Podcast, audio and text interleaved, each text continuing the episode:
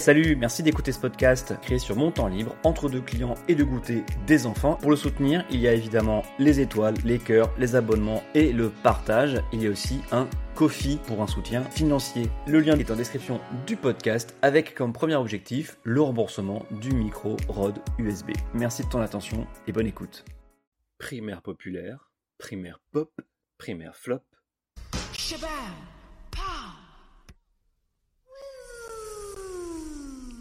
Oui, je m'entraîne pour la matinale d'Europe 1. Vous l'avez compris, dans l'épisode de cette semaine, je reviens sur le crash de la plus belle arnaque politique de ces dernières années. Sous le fallacieux adjectif de citoyen, j'ai nommé la primaire populaire. Mais il y a aussi une réalité, c'est qu'aujourd'hui, mobiliser, c'est pas comme les anciens partis avec une carte de membre, des sections locales, une fédération. C'est de la data parce que c'est des gens qu'on peut contacter et qu'on peut relancer pour faire participer à une campagne. Or, si on devient la première data politique du bloc de justice, on devient la force motrice dont tout le monde veut forcément l'espace de rassemblement, sachant qu'on a une data qui est particulièrement précieuse parce que vous êtes 5% des signataires à vous inscrire pour devenir bénévole. C'est énorme. Ce trait d'esprit d'un génie de la stratégie fera donc office de générique. Passons au vif du sujet. La primaire populaire avait plutôt bien réussi sa mobilisation initiale. Les organisateurs avaient réussi à convaincre quelques personnalités de la soutenir, voire de se présenter au suffrage des inscrits, allant même jusqu'à déterrer Christiane Taubira. Un très mauvais choix et nous y reviendrons. Hélas, la fin de l'aventure a été une catastrophe. Déjà parce que le choix de Taubira était une très mauvaise idée. Elle n'était pas prête et ce n'est pas le soutien en dernière minute puis du bout des lèvres du parti radical de gauche qu'elle échangeait quoi que ce soit. C'était trop peu, c'était trop tard. Sans même parler des sondages qui ne montraient en fait aucune attente de la part de qui que ce soit, la campagne ne prenait pas. Conséquence de l'improvisation totale. Pas de moyens, pas d'équipe, donc pas de campagne. Il faut croire que l'aura du mariage pour tous ne suffisait pas. Ajoutez à ça que les candidats soumis au vote des signataires de la primaire populaire ont explicitement refusé d'en faire partie, c'était déjà bien mal embarqué. Tout s'est précipité dans les derniers jours, avec le coup près des 500 parrainages. Devant l'inévitable, quand l'équipe autour de Taubira s'est aperçue que c'était impossible à obtenir, elle a préféré annoncer son retrait plutôt que de faire semblant quatre jours de plus et subir ainsi une humiliation. J'aimerais préciser que le soutien de la primaire populaire n'a pas été très efficace. À quoi a servi le réseau d'élus tant vanté et le serment de Romainville qui consistait à réserver son parrainage aux candidats sortis vainqueurs de la primaire? C'était du vent? C'était du gros flanc? Je reçois les mails de la primaire populaire, sans m'être inscrit au processus de vote par contre et je n'ai pas trop constaté de frémissement pro-Taubira dans la communication. Autant pour la puissance de la data, hein, tant vantée par Gribowski. Pour vous dire, je reçois plus de mails de Philippe Juvin ou de Pierre Licia pour la campagne de Pécresse. Oui, je suis inscrit à la newsletter Les Républicains, comme à celle du PS. À une époque, j'ai même tenté celle du Front National, mais euh, c'était trop pour moi, quoi. Oh, mais j'ai reçu des mails quand même, hein. Mais sans aucune motion de Taubira. C'était pour s'inscrire sur les listes électorales parce que l'association avait décidé de passer à un autre sujet qui était la mal-inscription sur les listes électorales. Ok, c'est un vrai sujet, mais eh, là l'urgence c'était les parrainages pour Christiane, les dons pour sa campagne, l'orga. Où étaient passées les promesses de la puissance du data et de ces 400 000 noms au service du vainqueur de la primaire et toute l'organisation, les bénévoles, les permanents? Parce que Sam, hein, Sam, c'est bien gentil de vanter la puissance de la structure que vous venez de créer, de dire que les centaines de milliers de contacts, la fameuse data, ça rendra l'association incontournable à gauche. C'est bien de le dire, mais vous avez raté là une occasion de le prouver.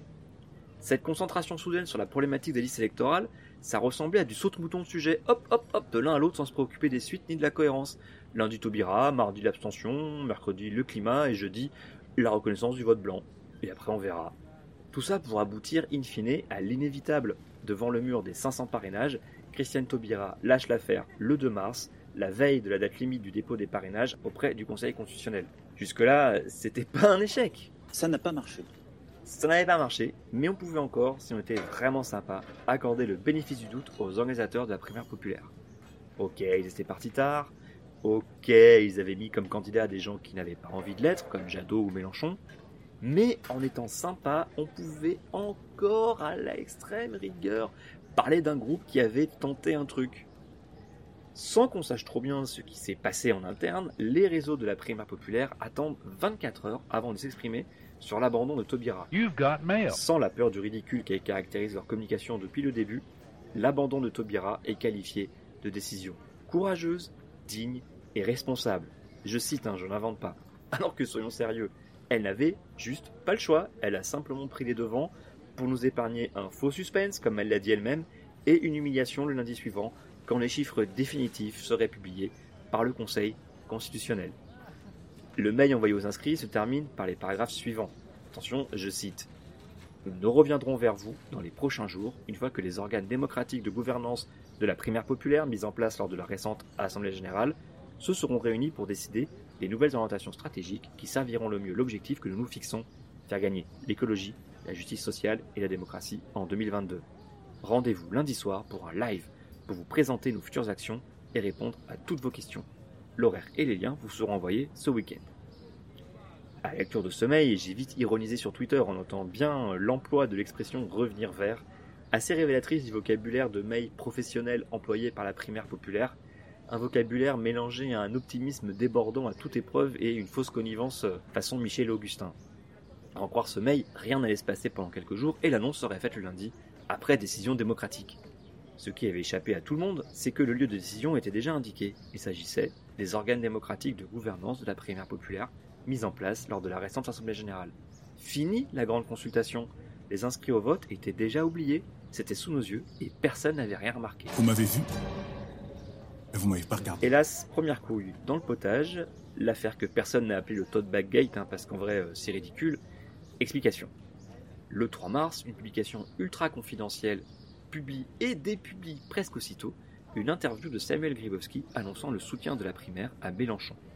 Cette publication, c'est Le Tote Bag, un site d'opinion et de curation né du confinement de 2020, dont les inspirations revendiquées vont du pire au très bon, Le Monde Moderne, Nos Lendemains, Mediapart, Arrêt sur Image, Bastamag, Reporter. Malheureusement pour la primaire populaire et pour Samuel, Twitter n'oublie rien et surtout agit vite une copie d'écran du tweet et de morceaux de l'article circulent, on peut y lire que l'équipe pousserait Taubira à rejoindre Mélenchon, pas seulement à abandonner. Je cite Nous allons pousser Madame Taubira avant le 7 mars à se rassembler et convoquer une équipe de France autour de Jean-Luc Mélenchon, car c'est le mieux placé. Super les soutiens Le microcosme politique rigole bien en tout cas. Kribowski nie avoir donné la moindre interview, mais le tote bag maintient sa version et précise même posséder un enregistrement audio. De toute façon, c'est vite oublié, car il se trouve que les propos rapportés étaient vrais. Le samedi 5 mars, le conseil d'administration de l'association qui portait la prière populaire, la précision a son importance, c'est l'association qui porte la prière populaire, pas la primaire populaire en elle-même. Donc le CA de 2022 ou jamais, puisque c'est le nom de l'association, annonce avoir pris sa décision et de soutenir. Attendez, le candidat arrivé deuxième à leur consultation? Personne finalement? Non. Soutenir donc Jean-Luc Mélenchon. Tout ça sans jamais écrire son nom dans le communiqué, puisque c'est un soutien à l'Union populaire qui est annoncé.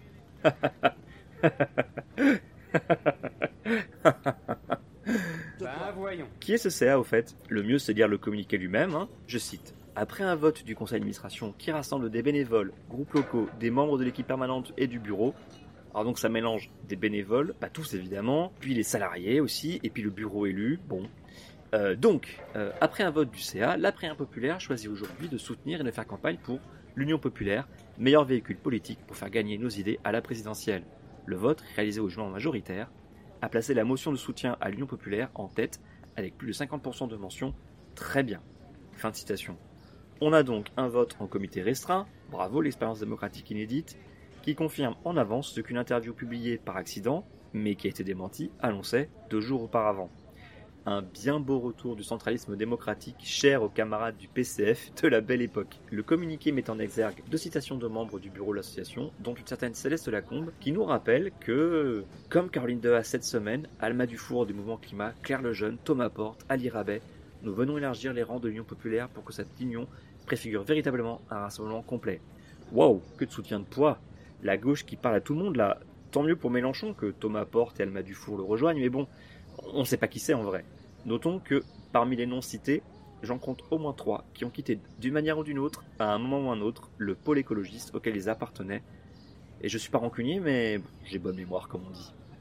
Yannick Jadot par la raison de gag et les laisse alors magouille. Et je partage pleinement cette conclusion qu'il livre en direct à BFM TV alors que la journaliste lui apprend la décision qui vient d'être publiée. Écoutez, la primaire populaire, ça devient un gag quand même. Hein.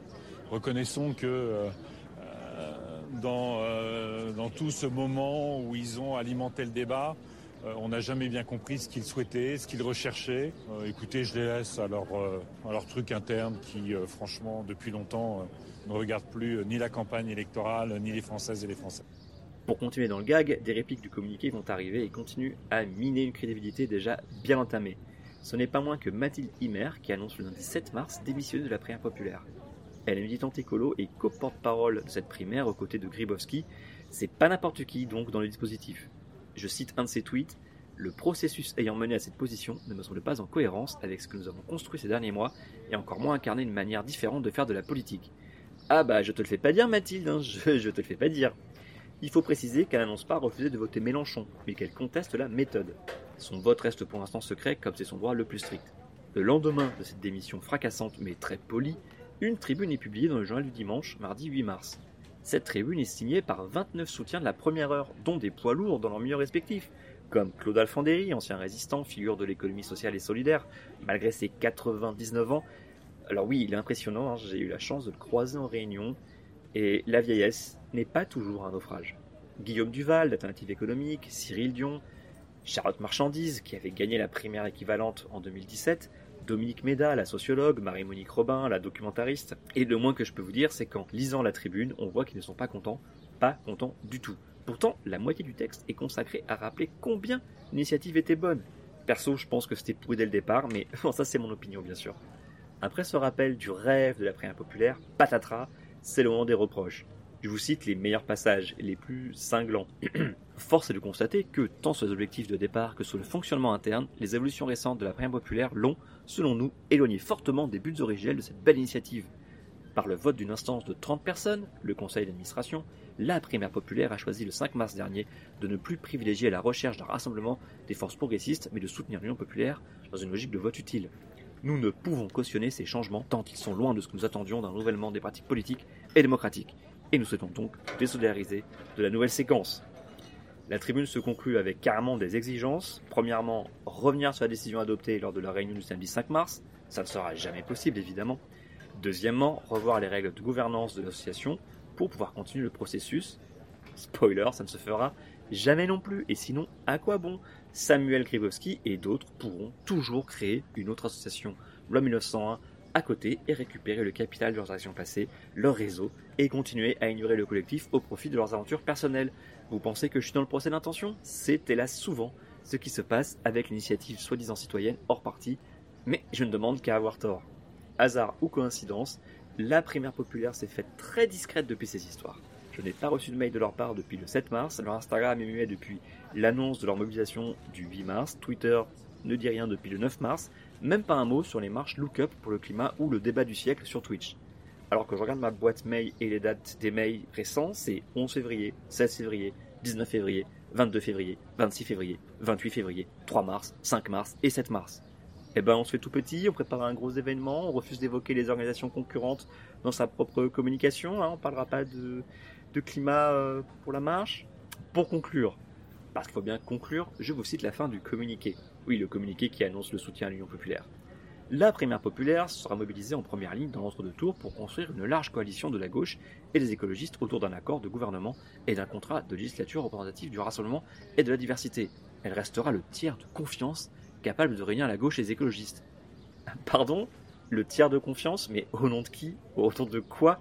Avec quelle légitimité? On ne sait pas qui sont les 400 000 personnes qui ont voté, ni si vous leur demanderez leur avis sur un autre sujet.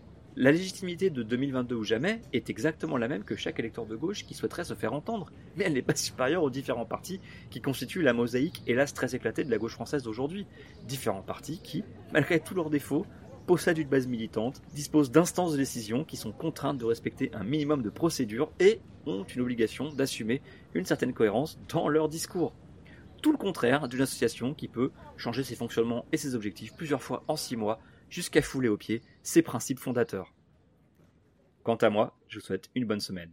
Ah quels sont les trois ingrédients qui comptent pour qu'on puisse avoir euh, euh, des candidats et des candidates qui disent oui, je viens. Le premier ingrédient, c'est le nom. Le chiffre est clair depuis le début. Il faut devenir la force politique la plus importante du bloc de justice, c'est-à-dire être plus fort que la France insoumise, parce qu'aujourd'hui, on a déjà dépassé Europe Écologie Les Verts, et donc dépassé les 258 000 signatures qui sont le nombre de signataires aujourd'hui de la France insoumise.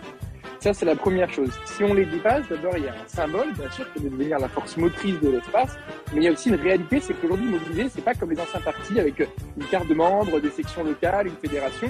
C'est de la data, parce que c'est des gens qu'on peut contacter et qu'on peut relancer pour faire participer à une campagne.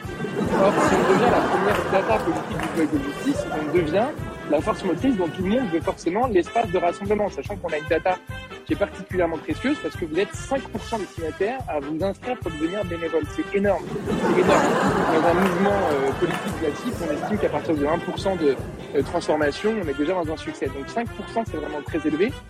La deuxième chose qui fait peser, c'est ce qu'on appelle le serment de Romainville. Ça s'est passé il y a deux semaines, c'est C'est un pacte écrit des élus de toute la France qui dit nous nous engageons à ne pas accorder notre parrainage à la présidentielle.